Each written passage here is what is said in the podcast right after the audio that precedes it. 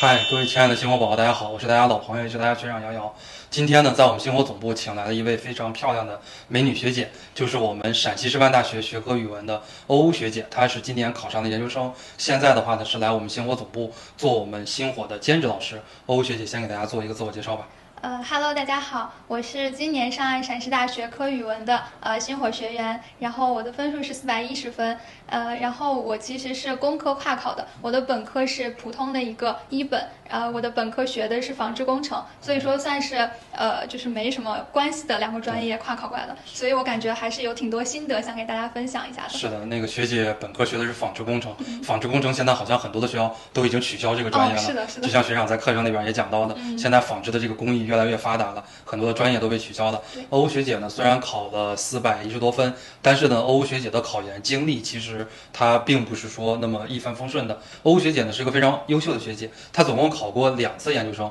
第一次考的分数也很高，那考了三百九十多分，说不定考一个普通的二幺幺，或者说考一个这种一本二本，早就已经上了。呃，第二次考研呢考了四百一十多分，那么也想请欧欧学姐介绍一下自己的这个考研的一些经历和心得。好，我一战的时候，其实当时选择陕师大，我是从三月份就想好要考陕师大了对，然后我就一直开始一个人准备，然后就是也没有去报班，也没有去干嘛，就是自己去搜集资料呀，自己去看一些考试的大纲，然后就这样一个人一直闷头干到了七月份，啊。然后到七月份的时候，然后我就已经开始，其实那个时候都已经开始背我的那个专业课一的书了，对。就是我只是背的是我自己写的一些笔记，但是我就感觉背的东西特别少，然后这个时候就有点慌，然后我去咨询了一下，就之前加过的一个学姐，然后她正好是也是我们星火的学姐，然后当时也是就她她的分数也很高，然后我就去问了她，就说你这样是不行的，我当时都已经背了一个月了，然后她说你肯定不能只背你自己的笔记，一定要去背就是我们一个很详细的东西，就你能直接写上去的一个答案，然后她一点我，然后我就觉得很很着急，然后就去找她报了班，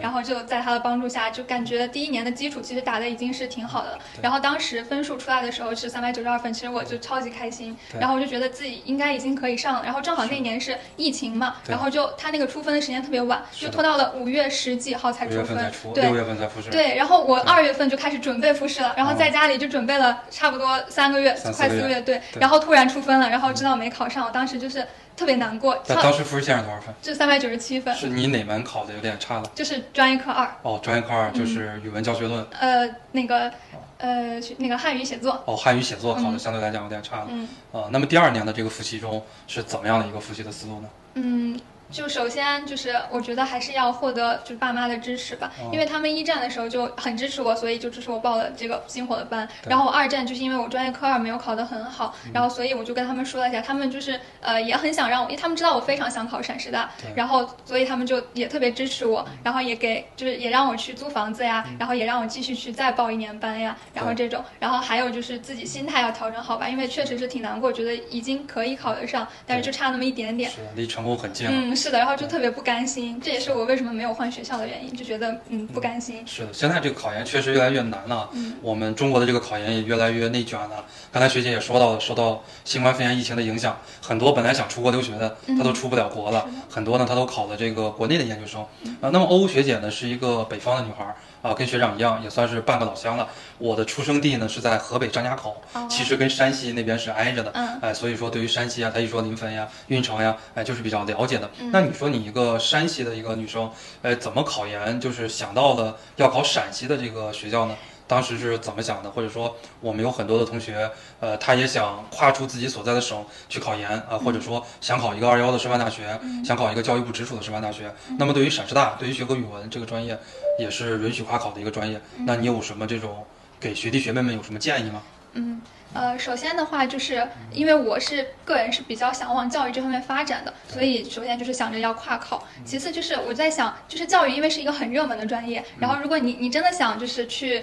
呃就是去做这个行业，你肯定需要有一个拿得出手的学历。然后我的第一学历呢又不是教育的，那我的第二学历就需要特别的。就是拿得出手嘛，肯定是教育部直属的会比较好一些。是的，嗯，而且陕西离我家也比较近，我觉得如果是陕西周边，像宁夏呀、甘肃呀，或者说西藏，然后这边的，或者说河北这样的，都可以考陕师大，就是因为离家也很近，而且它在西北地区也是属于是比较数一数二的。对，嗯，而且学科语文就是大家都说文学院是陕师大的亲儿子，对哎，就是因为就是特别特别厉害，然后那些老师也都是一些很有就是资历的老师，然后我就觉得嗯比较就值得考。对对，就是在北方那一圈儿里边儿，嗯就像刚才学姐说的，像宁夏呀、甘肃呀、陕西、山西、河北、内蒙这一块儿，没有什么像样的师范大学。对，呃，唯一的一所二幺的师范大学又是教育部直属的，嗯就是陕师大的，要不就再往南走就是华中师大，再往东北走就是东北师大了。嗯哎，所以说陕师大的话还是一个性价比比较高的。就是对于我们今天考研来讲，我们今天国内的研究生每年录取一百万，嗯那么如果我们想在这一百万人中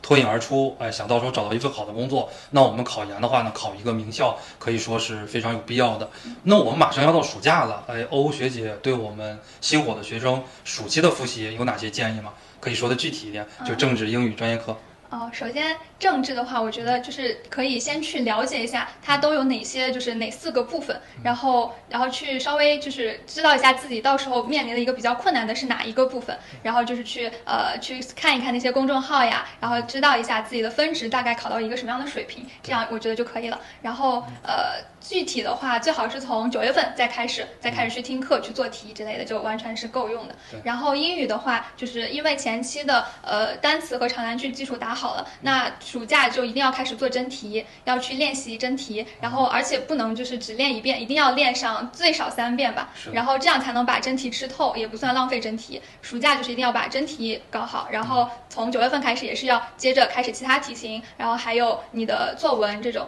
然后像专业课二，像三三三的话，暑假一定要开始背，就一定要从暑假开始背，就是在暑假结束之之前就要把一轮给过完，要不然后面的时间会特别的紧张。对，嗯，然后而且还要去了解一下那种答题的方法。答题的一些方法呀，嗯一些真题呀，一些热点呀。哦，哎对，不能只是那种闷头背书。是的，刚刚欧欧学姐给大家讲的，其实跟咱们星火推荐的思路一直是一样的，就是政治可以不复习的特别早，嗯暑假的话呢，可以当小说一样看一看，正儿八经的复习，哎，从八九月份开始复习，嗯也不是很晚。英语的话呢，还是要以真题为基础，把真题吃透了。那么我们的专业课还是要结合咱们星火的强化班，嗯在暑假这一轮强化班结束之后，就要开始背了。哎，咱们强化班里面呢，会把一些重要的一些点都会给大家来列出来啊，方便大家后期来背诵。呃，那么今天呢是六月十几号，哎，欧欧学姐昨天刚刚来到咱们星火的总部。那么听说欧欧学姐呢给大家准备了一场直播课，欧欧学姐可可以给大家做一个预告。哦，好的，呃，我在六月二十五号，也就是周五的晚上七点半，然后会开始一场直播，